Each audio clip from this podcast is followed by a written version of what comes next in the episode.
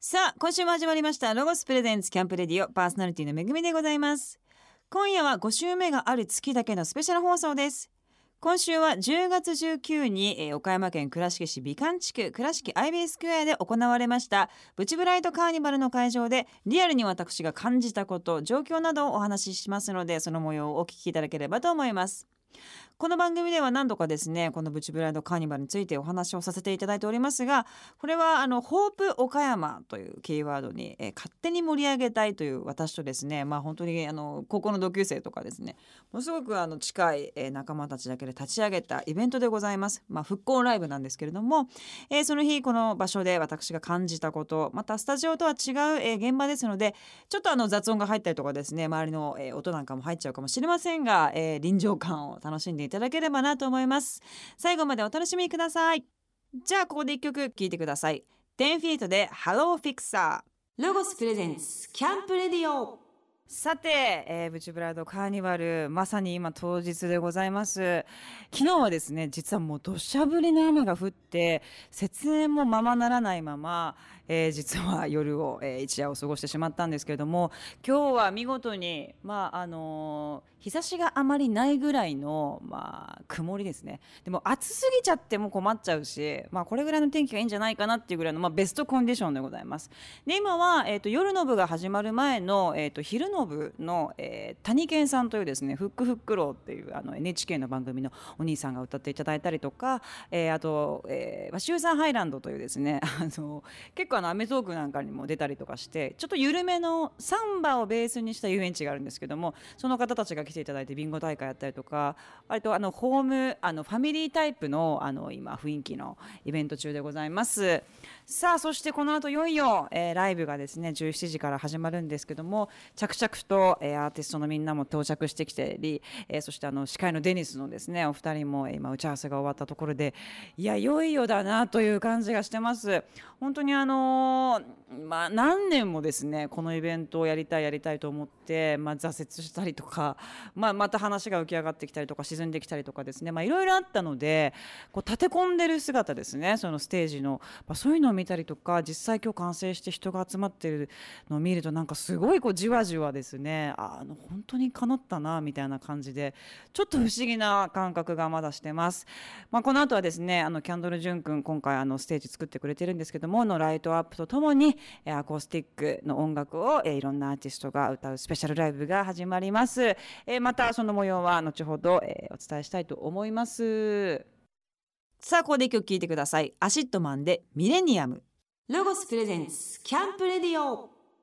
さあ、えー、ブチブライドカーニバル今まさにイベント中でございますけれども、まあ、今回はあの復興というテーマで音楽ともう一つあの物販ですね。いろんなあの、まあ、マビで被災された、えー、猿屋さんというおうどん屋さんだったりとかですね、まあ、ここのお店っていうのは実は私はあのご縁がありまして、えーっともう豪雨があった、まあ、3日後ぐらいにあのマビに行ったんですけどもその時にもうすでにテントを出してですねあの地元の方たちにおうどんを作って憩いの場っていうのを提供されていたところで、まあ、そこを訪れていたんですね。でその後に、まあ、ドキュメンタリーにそのおうどん屋さんがなったりなんかしてそのナレーションをやったりとかしてなんかご縁がある猿屋さんなんですけども今回あの快くあの出店させあのしていただきましてその猿屋さんが出ていたりとか私のあの子供の頃から食べてるソウルフードぶっかけうどんとかですね、えーまあ、そういうものもあったりとか、まあ、あとはあのちょっとおしゃれな明太子パスタみたいなのもあったりとかですね。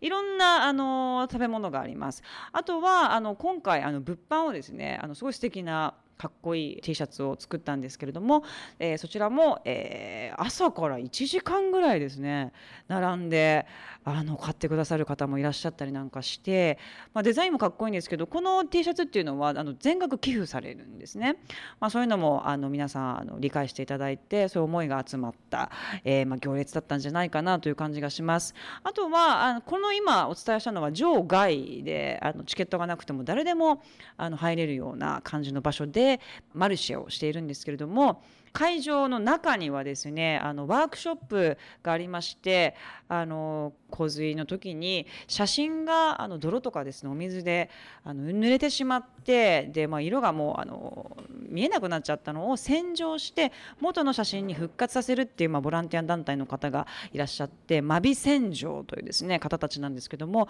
この方たちっていうのはあの東京とかですね、まあ、いろんな全国から集まった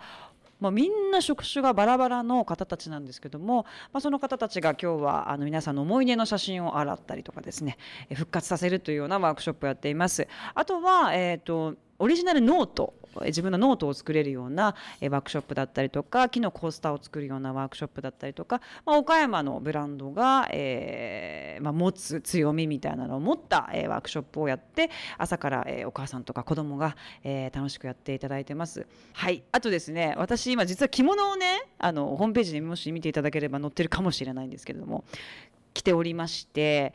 実はこの着物はデニムで作られております。でこのデニムっていうのはあの美観地区にありますあの倉敷のデニムを使ったオリジナル着物で、まあ、その方たちが今回協力してくださって、えー、着物デニム着物を着ています。で司会のデニスのお二人もですねあのデニムの着物羽織ですねジンベエみたいな、まあ、そういうのを着てもらおうかなと思ってます。し、まあ、アーティストの皆さんもよかったら 来てねっていうのは一応伝えてるんですけどあのなんせね気分や山の天気と同じぐらい気分がいろいろ変わりますのでのであんま押し付けちゃうと嫌だっていうしねっていうのはあの分かっておりますのでもしかして誰か来てるかもしれないというのも、えー、あります、えー、でもすごくあの素敵な軽い着物でなんか藍色っぽいちょっと一見あらなんか普通になんかいい感じの青色の着物だなと思いながら近くで見るとデニムみたいななんかそういう本当素敵なね味のある着物でえガシガシあの洗濯もできたりなんかしてですね、えー、ぜひ倉敷に来た際は美観地区にありますので、えー、倉敷着物をチェックしてください。さあここでまた一曲聴いてください。リップスライムで楽園ベイベー。ロゴスプレゼンツキャンプレディオ。さて、えーと、ブチブラのカーニバル、えー、もうすぐライブが始まりますけれども、えー、今日はたくさんのアーティストに出ていただきますが、えー、そのうちの一人、えー、清作くんに今来ていただいております。前この番組にもね来ていただきましたけれども今日はありがとうございます。よろしくお願いします。お久しぶりです。お久しぶりです。結構早めに来ていただいてブラブラあの楽しんでいただいてますけど どうですかこのフェスの空気感は？いやよかった。でも晴れて。めちゃくちゃ多分準備は多分みんな大変そうでしたけど。はい。よかったですよ。今回あのアコースティックであのみんなやるっていうのもあんまりないですよねこのメンツで。確かに、うん、思えばないですね。まあまあなメンツですよ、はい、あの ご自身もフェスやってらっしゃるから。そうですねフェスって大変だね。フェスまあでもね大変だけど、うん、そのね準備も含め、うん、ちょっと楽しくないですか？楽しいですね。大変な分楽しいっていうか。そうですね。あとはまあお客さんがね、うん、喜んで、そのエネルギーを持ち帰って、またやってくださいっていう言葉が聞いた瞬間にあもう一回やるかみたいな。いそうだよね そうなるんでね、まあ、そういうイベントになると思います今日も。ありがとうございます。今日はウクレレではい、はい、やっていただいて。最近ウクレレでよくねやってらっしゃいますよね。一人の時はね割とウクレレでも本当にもう今後高木ブーさんのあとは俺に任せたと。とりあえず今コンディション的にはバッチリですもんね。ね。形的に同じ形ですもんね もうね。ウクレレ弾きながら寝るっていうあの時にね。技法もあの高木さんからちょっと今習ってる最中なんで。寝ないとね。寝ないと、ね、みんなやっぱ寝て待ちますからね。寝待ちみたいなとこありますからね。出待ち。出待ち出待ちみたいな感じとかありますからね、はい、楽しみに。ちょっと曲もまだ私何をやるかっていうのはちょっと知らないんですけれども、うん、楽しみに。よろしくお願いします。はいしてます。はい。今日作あのこの DVD がモンパチのモンゴル800として DVD が出るということなんです、ね、どんな内容ですか？とね、まあ、モンパチあの20周年の節目であの武道館を、えー、3度目の武道館かなそれライブ終わったので、まあ、それを収録した DVD が12月の4日に発売することが決まりましたので、はい、ぜひぜひそれもチェックしてもらえたら嬉しいです。はいありがとうございます。はい、よろしくお願いします。ライブ楽しみにしてます。はい、ありがとうございます。今日見て何か面白かったもの、美味しかったものありますか？俺ね実はね昨日も倉敷に実はプラッと来て、まあ、司令とちょっと打ち合わせもあったんですけどあのぶっかけうどんをあすでにあのお店の方でいただきまして。本当ですか？うん、そうそうそうそう。あー嬉しい。け結構お客さんもいるし地元のね、そうそう今日も後から食べようかなと思ってます。めちゃくちゃ美味しいです。子供の頃からのおやつ代わりに食べてたんでぶっかけうどん。丸部でしょ？そうそうあの人社長なんですよ。あのああのあの紺色のしそうはいはい。座ってる。スーツ割とパンチ効いたはい社長なんですちょっとじゃあよろしくお伝えくだありがとうございます。ロゴスプレゼンツキャンプレディオ。本当にこのプチブライトカーニバル実現して本当に嬉しく思ってますこのイベントはですね実は3年前ぐらいから構想があってですね私の水晶高校学校定常なんですけどその同級生が10年ぐらい会ってなかったんですけど私の事務所にですねわざわざ連絡をくれて岡山でフェスをやらないかと柴田さんと今柴ちゃん柴ちゃんいますけども柴ちゃんが事務所を通して私に連絡をくれました。で実は私も岡山でいつかフェスをやりたいなと思ってましてじゃあ柴ちゃん一緒にやろうよなんて3年ぐらい動いてたんですけど岡山っていろいろ厳しいんですね。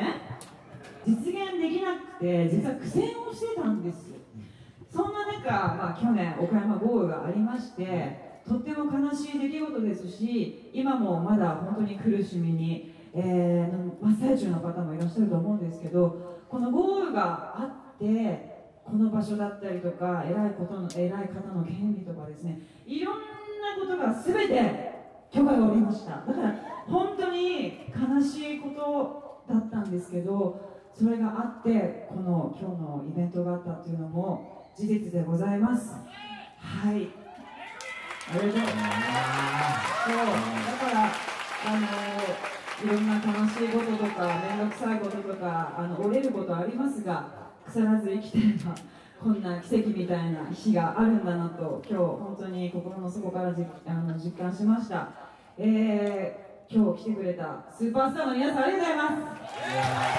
そしてあの本当に超一流のこのセットを作ってくれたりとか音響をやってくれた皆様も本当に気持ちで集まっていただきましてどうもありがとうございます、えーまたみんな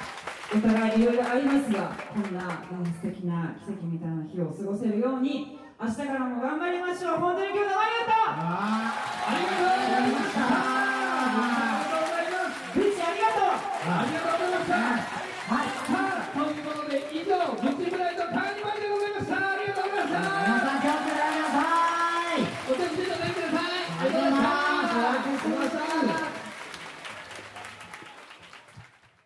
ゴスプレゼンツキャンプレディオ。お送りしたのは古谷健二でワンボイスでした。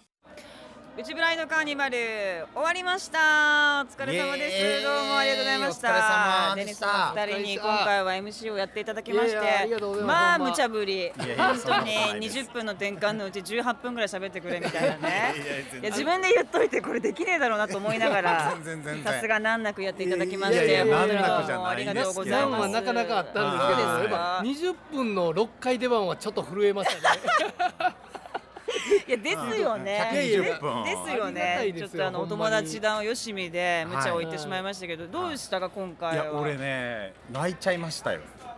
あ、ゆきおいちゃん、やこれこれノンフィクションでマジで？あのなんかあこんな人の心が揺らぐんやと思ってなんか間近で見ちゃって全然揺らがないもんね普段。いやそんなことない全員泣いてるのに笑ってる時あるもんね。そうやけど、んもううるっときちゃってやっぱね。なんか私もそう今日なんかみんなが喜んでる顔っていうのをあんなに見ちゃうとね、うん。しかも私たちで実現ねさせたっていうまたちょっと特別じゃないですか。いやいやいやフェスとか行って泣くとかあるけど、そうライブとか見させてもらって自分が参加できてるっていうのがうん。ありがたいです。うん光栄っすようん。そんな。そうです。でもね、ええ。あのねゆきおちゃんやっぱね普段と違くて、うん。やっぱ僕たちもパターンあるじゃないですか、はい。こういう場での盛り上げるやり方とかあるじゃないですか、はい、でゆきおちゃん結構ハーフのエピソードトークって結構受けやすいんでやるんですけど、うん、もうそればっかり言ってますよね。見たことあります。はい。今日はもうかたくなに振っても嫌や。あら